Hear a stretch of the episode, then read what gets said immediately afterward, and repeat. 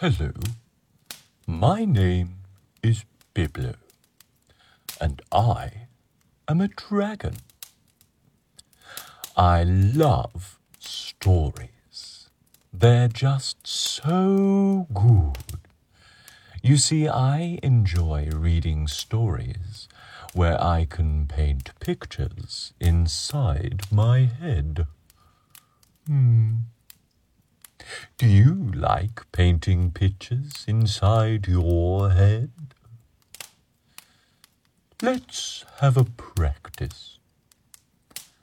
Lie back, close your eyes, and try to picture a big red balloon. Hmm. I can see my big red balloon inside my head, and it's floating in a blue sky. And I can see a bright yellow string going all the way to my hand. Ooh, isn't that lovely? Hmm. I like using this so that when I read stories, I can paint the pictures in my head. Would you like to hear a story? Oh, great. Well, lie back, close your eyes and let's listen to this story together.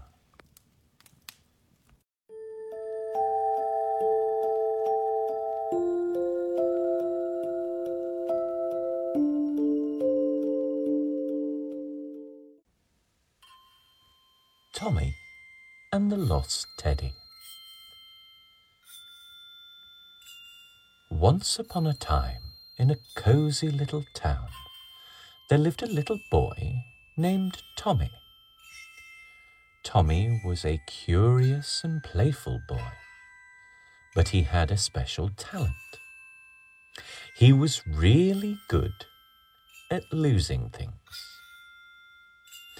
It happened so often that his parents had a special drawer just for Tommy's lost treasures.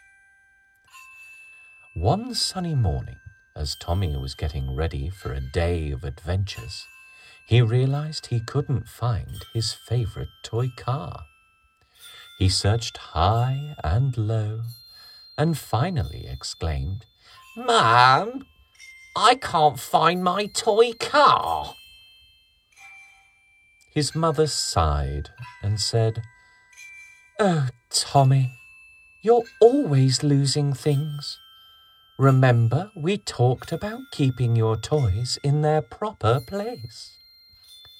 I know, Mum, Tommy replied with a sheepish grin. I'll try to be more careful. But as days turned into weeks, Tommy's knack for losing things continued. He lost his baseball glove, his shiny marbles, and even his favorite book. Each time he'd shout, Mum, I can't find my baseball glove. Or, Mum, where's my book?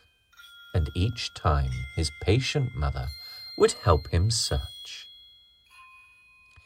Then, one fateful day, Tommy's world turned upside down. He was getting ready for bed, and as he reached for his beloved teddy, Mr. Cuddles, he realized the teddy was nowhere to be found. Panic surged through him, and he rushed to his mum's room, shouting, Mum, I've lost Mr. Cuddles! His mother came to his room and saw the tears in his eyes. She gave him a comforting hug and said, Don't worry, Tommy. We'll find Mr. Cuddles together. But this is a perfect opportunity for you to learn a valuable lesson. Tommy wiped away his tears and asked, What lesson, Mum? His mother smiled gently. The lesson of responsibility. It's time for you to learn to put things back where they belong. Let's retrace your steps and look for Mr. Cuddles. They searched the house room by room, retracing Tommy's steps from the day.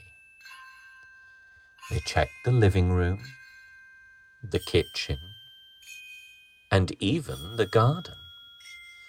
Just when Tommy was about to give up hope, he remembered something.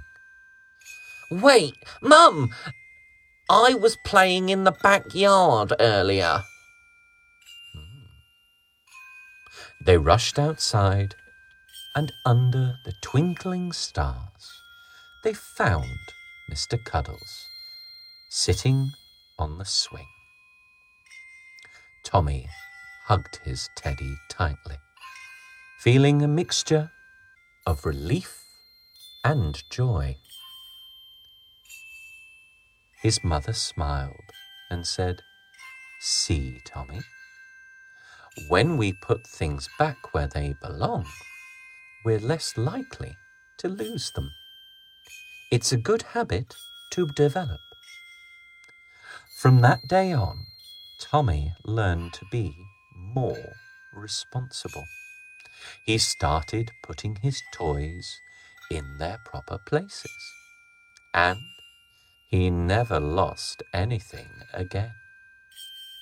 And as he snuggled with Mr. Cuddles every night, he knew he had found the most important thing of all the lesson of taking care of things he loved. Oh, I did like that story. It reminds me that I should always put my things where they belong. Hmm.